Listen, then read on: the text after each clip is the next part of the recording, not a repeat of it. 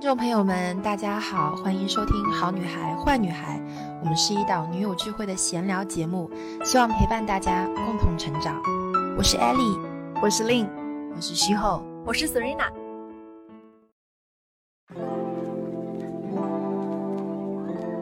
其实我觉得，当你主动去承担一些责任的时候，你就是在逼迫自己成长。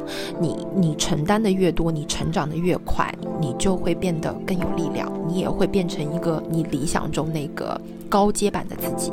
所以我觉得，其实它不是一个因果关系，它是一个果因关系。就是我觉得活得最好的人是不向任何人证明的人。你闻不闻得到它的香不重要。它一直在自己的宇宙种自己的花，就是这样的一种状态，既松弛，然后又非常懂得自己要什么。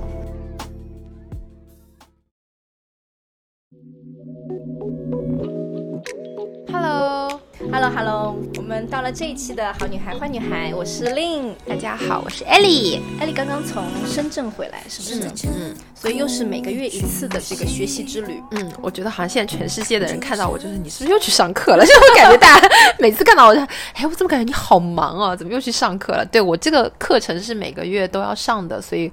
我我每个月都会去上课，而且我个人觉得，其实你你为这个学习真的是付出了很多。嗯，其实很其实很少人有人知道我为这个学习付出了特别的多。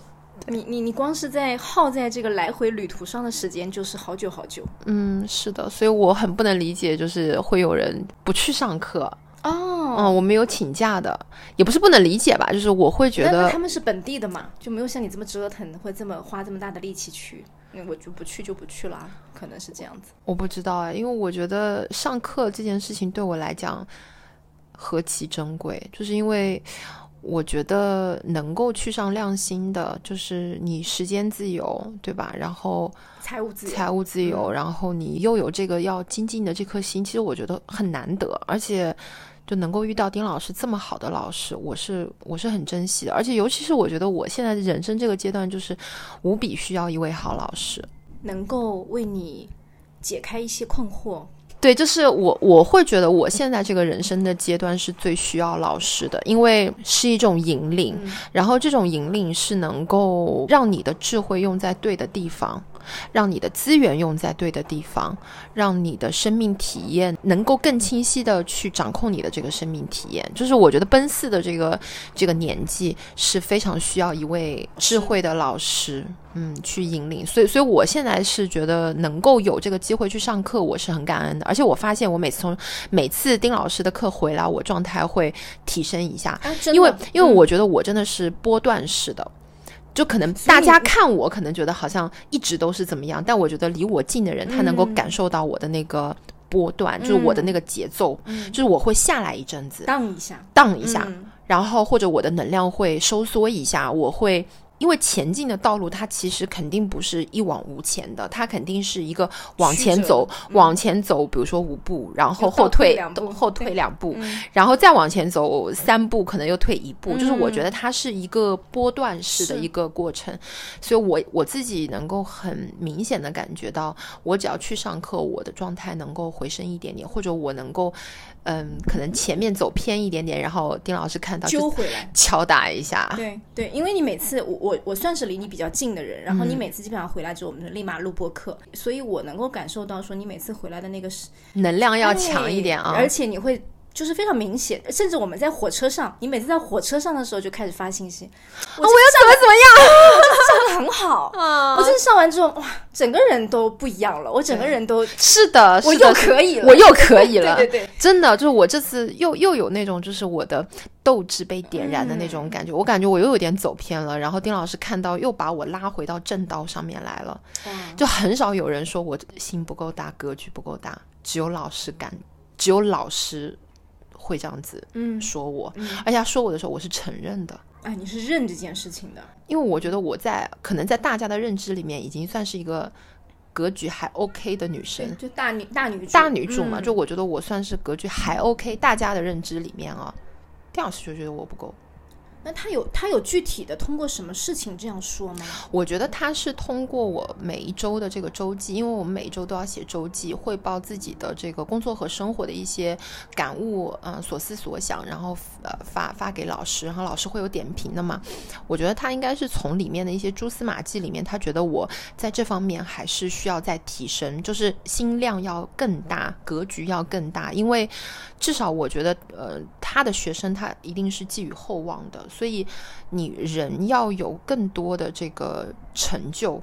其实你一定要把心打开，要把格局打开，你要让自己厚德载物嘛。是，哎，我我有点明白了。你发给老师看的几篇周记，我有看过嘛？可能就是站在他的阅历和维度上去看你写的东西的时候，他会用一个小家子气了。对，他会用长辈的眼神看到说，嗯，在纠结一些小事情，小事情，对，在在写一些我觉得是根本不用提的事情之类的。我估计是通过这个，是的，是的，是的，他提了这个建议。嗯，对。但是不管怎么样，我觉得艾丽。每一次去呃亮心去学习完之后，确实整个的能量啊，包括回到正轨的那个力量啊，就会让老师安抚下来。以外，而且他会给你一份笃定，就这个笃定，我觉得是在身上，就是嗯，我这个月可以做这些事情，没问题的。来，我跟大家分享一下我回来以后的一些这个改变啊，我我先把那个。那个干货的部分往后面延，我先跟大家讲一下，就是我回来之后做的几件事情。第一呢，我我写了两个人生的这个叫什么叫宣言吧，可能人生宣言，我还把它打印出来，我打给你看，在我书房。然后我的人生宣言分别是两句话，第一句话叫做“放松才能如有神助”，就这个一期播客的标题啊。上一期，对对对，就是因为我觉得，就是我这个人的生命状态，当我自己非常松弛的时候，我确实是能够。有更大的这个力量，力量更更能够去贡献一些东西，所以我觉得这这句话特别适合我。就像我特别推荐给大家，就是那个《轻松主义》这本书，我觉得很很符合我的风格啊。所以这句话，我希望我自己能够牢牢的记住，就是在日常的时候提醒自己放掉头脑，不要去过度的分析，过度的用脑，过度的使用我的理性，而是用更多的直觉力和感知力啊，然后进入到那个心流的状态去体验这个世界。第二句话是我的，我觉得算是我的使命吧。其实我的海报里面经常有用到这句话，但是丁老师在敲打我之后，我发现其实我只是把它写出来，我没有把它活出来。就这句话，就是用生命点亮生命，见证三万女生重新出发。重新出发，那个心是心脏的心。就是我不是一直在做这个呃一 v 一的咨询，做私教嘛。其实我是用这样的方式在深度链接女孩，对吧？然后我的目标是三万女生，我现在其实大概才一百吧，但是我觉得嗯是有收到很多很好的一些反馈的。嗯，然后我一直觉得这个东西是我的事业的目标。就我还没有把它上升到一个人生使命和人生宣言的这个高度，然后老师说，就是你一定要把你自己的这个使命，你要把它写出来、打印出来，放在自己的书桌前，让它变成一个你时时刻刻你要看着、关照自己、提醒自己，你是有一个远方要去的。当你心里面有远方的时候，你能够很快的消解掉你面前当下的那些情绪。那个情绪包括什么呢？你可能会有委屈。不被谅解，不被看重，很多一些小小的那些情绪。当你有这个远方伟大的嗯志向，或者说是这个大的这个使命的时候，当下的这个东西，你就更多的愿意去消解它、包容它，你就会有一个我愿意，我心甘情愿，我甘之如饴，你就会有这份情绪出来。所以我回来以后，先做了第一件事情，就是我先把我的这个人生宣言打印出来。也不是打印出来，我是我是求了贾老板给我写的字，因为贾老板的字比较好看嘛，我就让他给我写了这个字，然后打印出来裱了这个框，然后我现在是放在我自己的这个书桌前，时时刻刻提醒自己：第一，状态要放松，这样才能如有神助；第二，就是要谨记自己是有一个远方要去到达的。我。就是将军赶路不追小兔嘛。嗯，哎，这句话也很好。所以我把我的朋友圈的那个下面那一句小标语我给改掉了。我好像很多年前是那一句“越努力越幸运”，我不知道你有没有印象？没有，对吧？啊，然后然后现在的这这句话我就改成了这个“将军赶路不追小兔”，就是我想做我人生的将军，然后我不想我自己的人生被一些。小情绪或者说是一些小事情所所干扰了。因为我确实是有一个更想要去实现的一个使命吧。我觉得这件事情，我以前只是把它写出来了，就像海报，我要有个标题，我写出来了，但我觉得我没有把它放到一个该放的位置。我觉得一旦这个东西放放准确了这个位置，应该会给我带来更大的力量。会的，会的。这个就很像是我在上个月的时候，我在那个执行力训练营的时候，我们有一课程表里面有一课，就是我们请了那个 Seven 小七帮我们做了一个这个关于 Vision Board 那个视视觉。看板、灵感板这样的一个嗯可视化的操作，因为当我们去做一件事情的时候，我们会觉得你首先脑海中要有一个正确的那个 vision，那个可视化的东西。你每天看，我我们我们会建议说，这个东西无论你是拼凑起来的图像啊，还是说一些让你觉得有力量的影像啊、文字啊等等。我们当时我跟你说，所有的这个执行力训练营小伙伴做的 vision board 非常非常厉害，我好想借鉴一下大家的 vision board 是什么。我应该发过一条朋友圈。我把这篇找出来。嗯，我回去要去看一下我的 vision board 是什么。所以我想说，你的那个文字就是同样的功能。嗯嗯，非常好。你每天看，你刚刚你刚刚是一个疑问句，不知道打出来会不会对我后面会有一个什么？一定有，一定有。答案是百分百的肯定。这个时候就是忍不住也跟大家安利一下，就是一定要去呃让自己。有了一个目标之后，你不要在意这个目标是大是小。我觉得，就是你你在当下的时候，你要看到自己想做什么事情。它即使是一个短期的、半年的、季度的、一年的，今年想哦，那我还想出书。哎，对，这个也是一个很很具体的事情，我觉得很好。而且我不想出那种好像就是那种干货的，我还蛮想出那种很治愈文字、很温暖文字的那种小文的。哎，这个当时我记得我没有讨论过这个，然后我当时说，哎，那你要出那种励志的那种女主的那种大女主的那种干货文吗？他说，哎，不是，不是，不是，我就是想出那种图文集。我就想，这个很符合你的轻松主义啊，嗯，图文集，生活的图文集。你找到了吗？快了，Vision Board。不好意思啊，发太多朋友圈。我很喜欢看令姐的朋友圈，令姐的朋友圈非常的有生活的气息，然后很有呼吸感。我每次看你的东西，我觉得文字也很很动情，然后我觉得照片也是那种会让人想要放大看的那种。我我们令姐拍照片真的是一等一的高手。好，我现在给大家看一下我们令姐的这个朋友圈里面哈，她的这个 vision board，嗯，是很多人的，是不是？你可不可以你可不可以先点一个是你的？没有我的，好像。就是大家都把他们想要的氛围都有表达出来，然后他们都放成了手机的桌面，然后呢，我觉得是是很好的。我觉得只有只要他自己懂就可以了。你有一个，你当时记不记得你写了一个 forty three，那个你四十三岁那个房子？哎，我所以，我跟你讲，我的 vision board 都是肯定是跟那个豪宅有关的。我之前朋友圈也发过一个，就是我觉得我四十二岁、四十三岁的时候是应该是能够实现的，就是。女主人，然后啊不是豪宅啊，就是离大自然很近的一个充满阳光的一个房子里面，然后家里面有很多很多小动物，然后离自然特别的近，感觉是这样子。我可能要搬去海岛了之类的吧，不知道。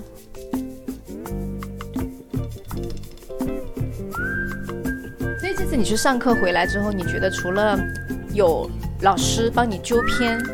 然后呢，也也也给了你一些智慧的一些灵感。你觉得最大的收获这次有有什么东西让你特别的记忆深刻吗？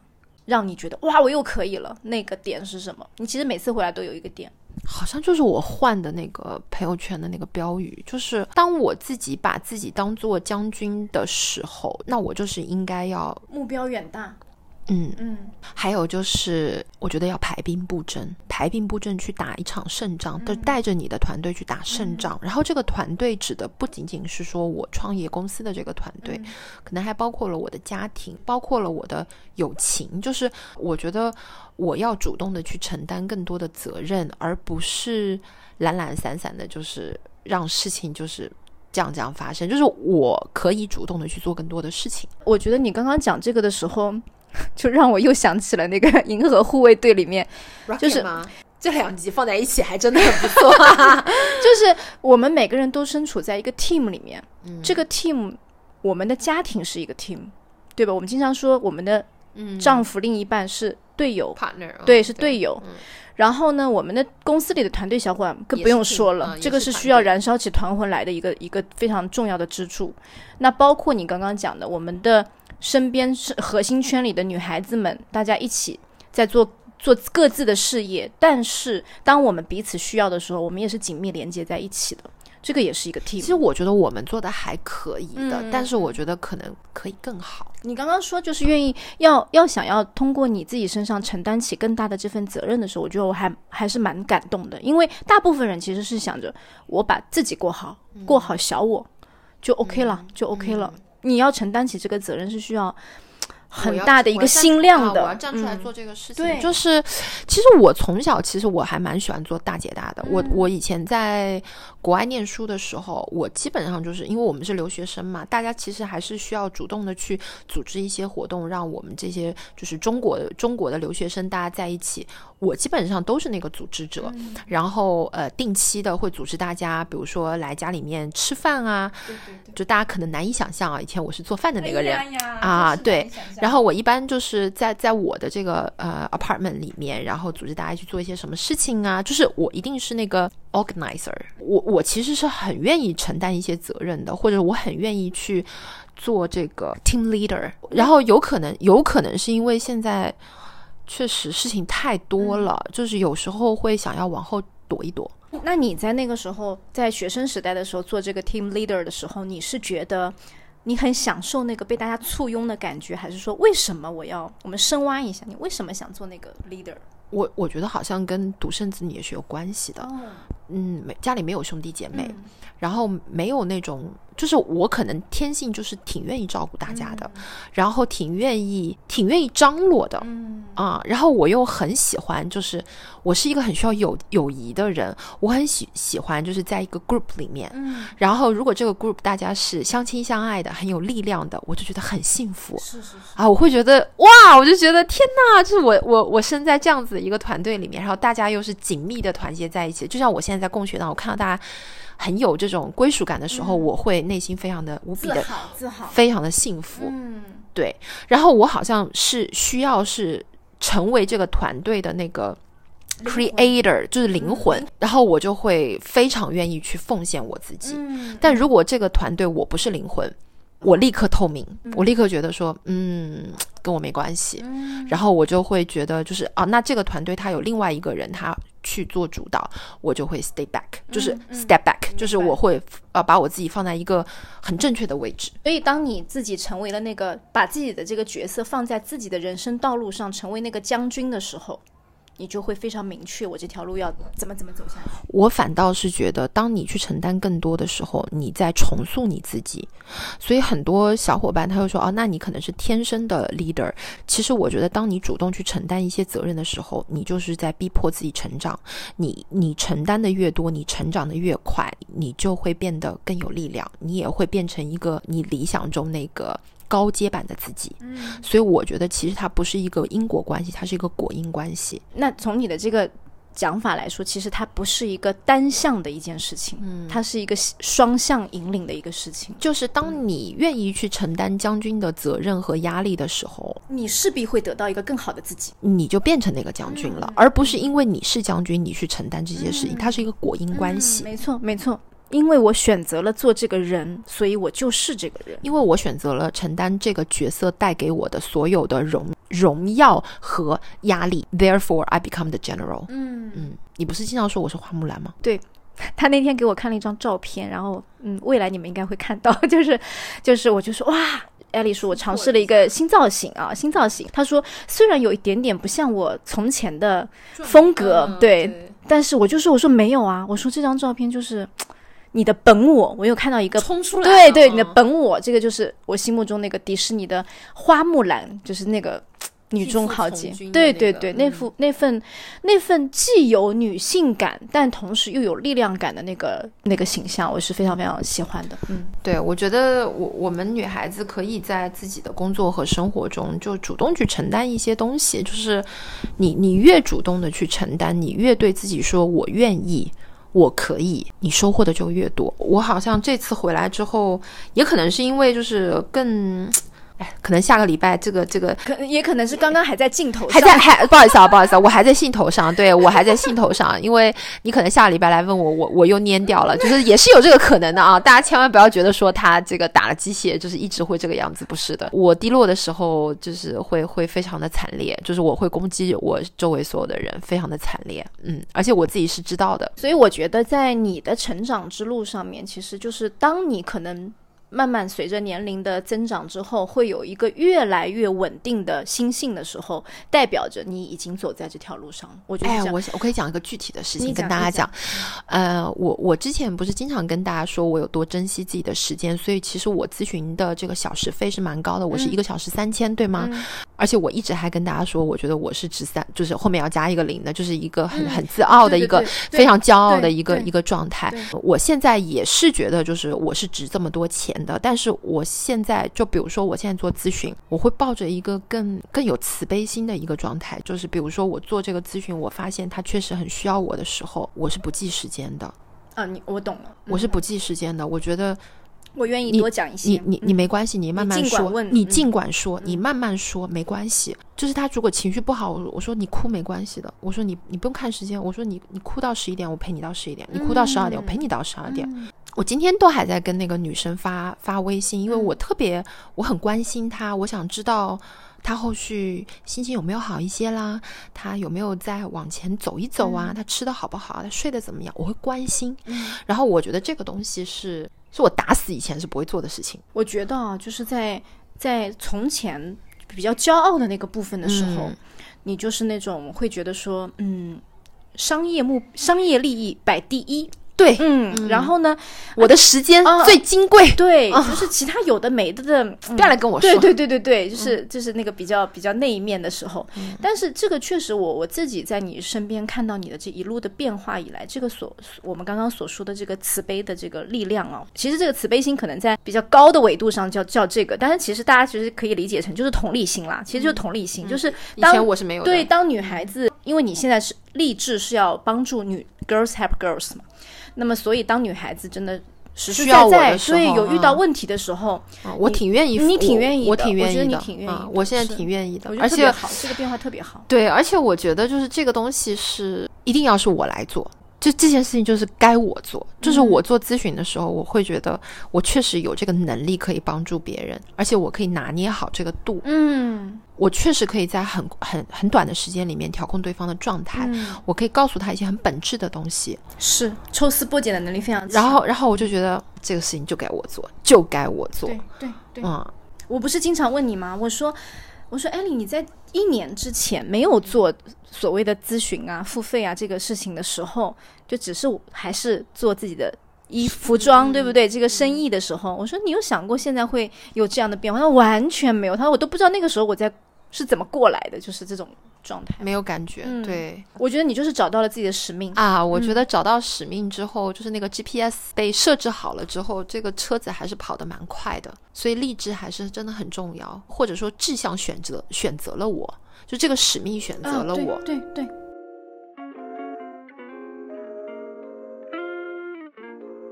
我前阵子在听，因为窦靖童最近出了一个新专辑，我在听他专辑的时候，我顺便听了一期他上其他栏目的播客，他里面就提到说，他说我选择了音乐，那也是音乐选择了我，就是当对当大家找到那个自己愿意为之奋斗的那个事业或者领域的时候，其实那是一种双向的，你能够感应到这件事情的，我就是要做这件事情。就该我做，还是很很希望，就是我们女孩子能够多去试错哈。就是，嗯，大家可能会觉得说，哦，那他找到了，他很幸运。那我年纪也比你们大很多啊，对吧？就是我觉得我，嗯，大家可以在年轻的时候多去试错，就是多勇于的去尝试一些，呃，新兴的职业啊，或者你觉得感兴趣的事情啊，多让自己去体验和经历一些。其实你多体验、多经验。多经历，有时候你可能不不是说一下子就能够找到那个心之所向，但是最起码你能知道自己不适合什么，不擅长什么，不喜欢什么。那我觉得做一些减法也是特别好。这个道理同样适用在找男朋友和找老公上面，就是大家多哎多约会，就是我知道我不要这种类型的，对对吧？其实同理的，人生很多道理都是相通的。嗯，对，就是多约会，然后多感受一下，嗯，你在不同性格的人身边自己的那种转变。其实我觉得约会也好，谈恋爱也好，其实我觉得这是一种自我探索，包括包括我们我们找工作，其实也是一种自我探索。就是你越越去试错，越去经历，你越知道自己的内核是什么，你越擅长什么，你的使命是什么。我觉得终其一生，我们都是为了做，就是走一条自我探索的路嘛。大家知道，就是刚刚提到说我们自我探索这个部分的时候，那很多人会觉得说，就是刚刚我们一开头就讲，人的格局这个心量要打开一些。那这具体怎么打开？具体应用在哪里？其实从我们在工作的途径当中，我会看到身边很多上班族的小伙伴，他们可能就是把自己的定位放在我是打工族，我是打打工人，然后呢，就是我我就是反正摸摸鱼啊，然后下班就开溜啦之类的，就上上班的时候反正差不多真的很看不了这做了就可以个东西。然后，然后我我想说，就是如果大家换一个角度说，我在通过这份工作在探测对嗯自己身上可以肩负到什么程度的事情，做哪些事情到底是自己喜欢的，哪些事情我是不愿意去做的。你如果是以自我为主的，你就会非常明确的感知到，说我每天该。做些什么事情，所以这个是一个。然后另外一个就是，包括我们大家在，我举个很小的例子，很多人在说啊，我要去换一个工作，我要去参加一个面试。我们在面试的时候，大部分人觉得我是被面试那个人，但是我觉得它就是一个双向的管道，就是你你也在找你想要去的地方，对方也只是在找一个符合他的人，你们两个其实是面试官和面试者，他们的这个位置也是完全平等的。所以如果说你们看啊，就是我们把自己这个念头，把自己的这个位置，让自己成为那个主角的时候。很多事情的角度会变得不一样，那个视角就不一样了。所以我觉得打开心量，让自己成为那个将军，有的时候是特别重要的一件事情。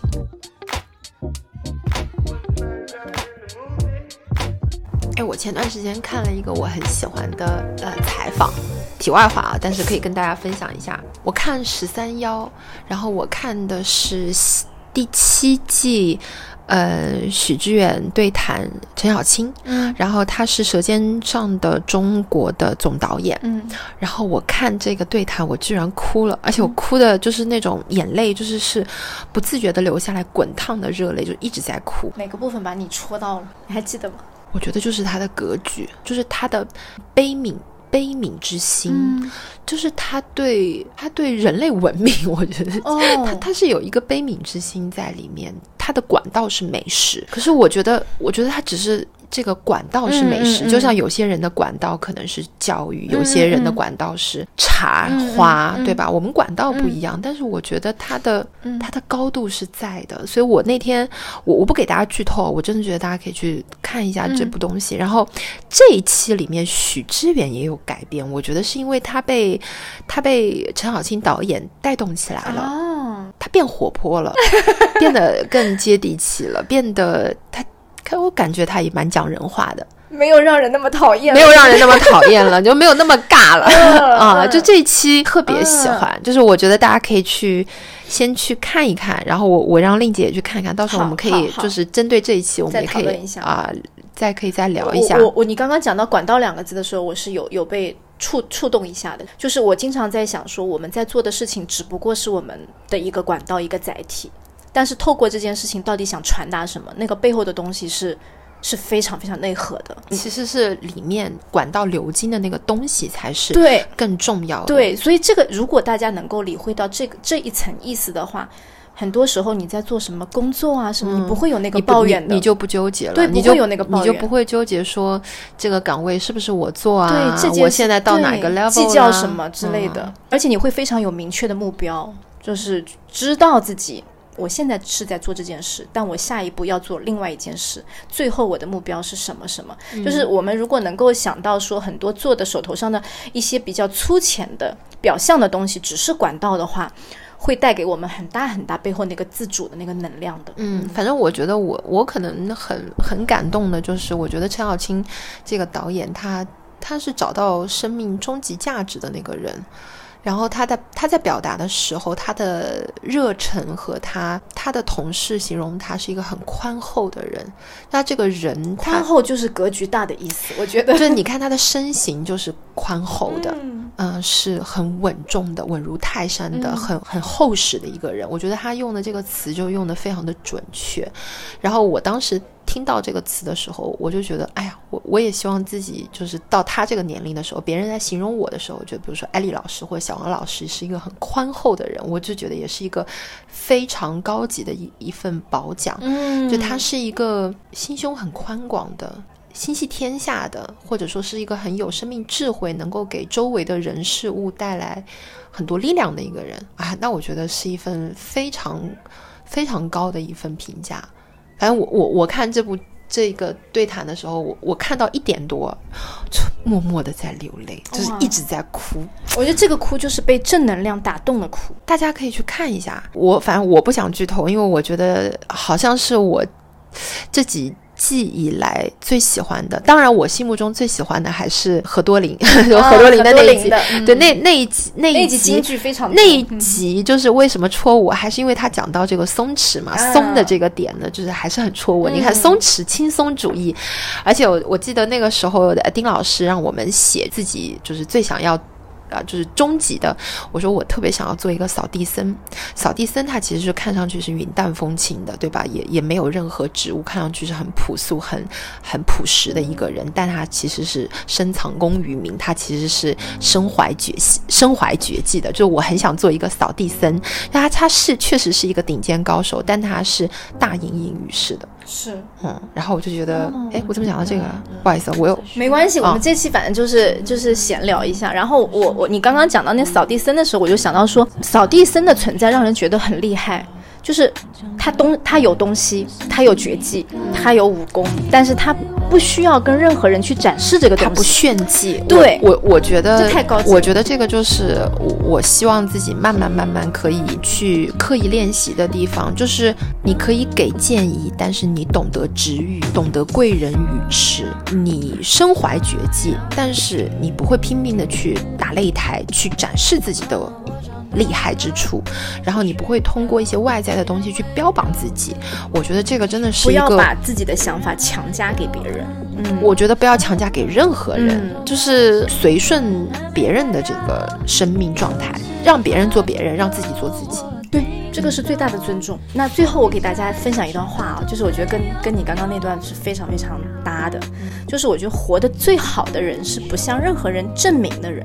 嗯，你闻不闻得到它的香不重要，它一直在自己的宇宙种自己的花，就是这样的一种状态，既松弛，然后又非常懂得自己要什么。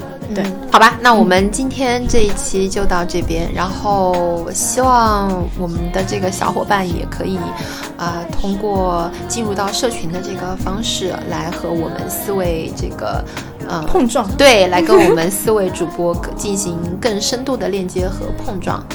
我们下期再见喽，拜拜，拜拜。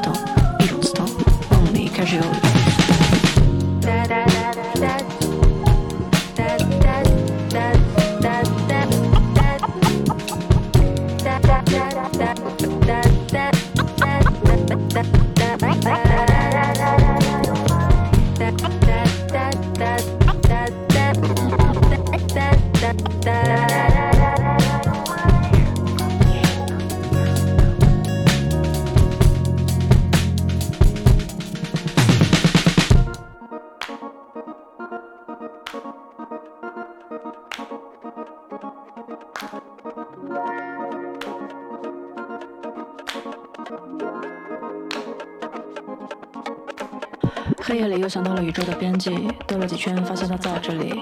逃过雷电，逃过狂风，逃过暴雨，还在原地，好像一直经历着同样的事情。换个角色，换个时间，换个背景，总是反复玩着同样的游戏。玩的好坏也不完全在于你。妈妈说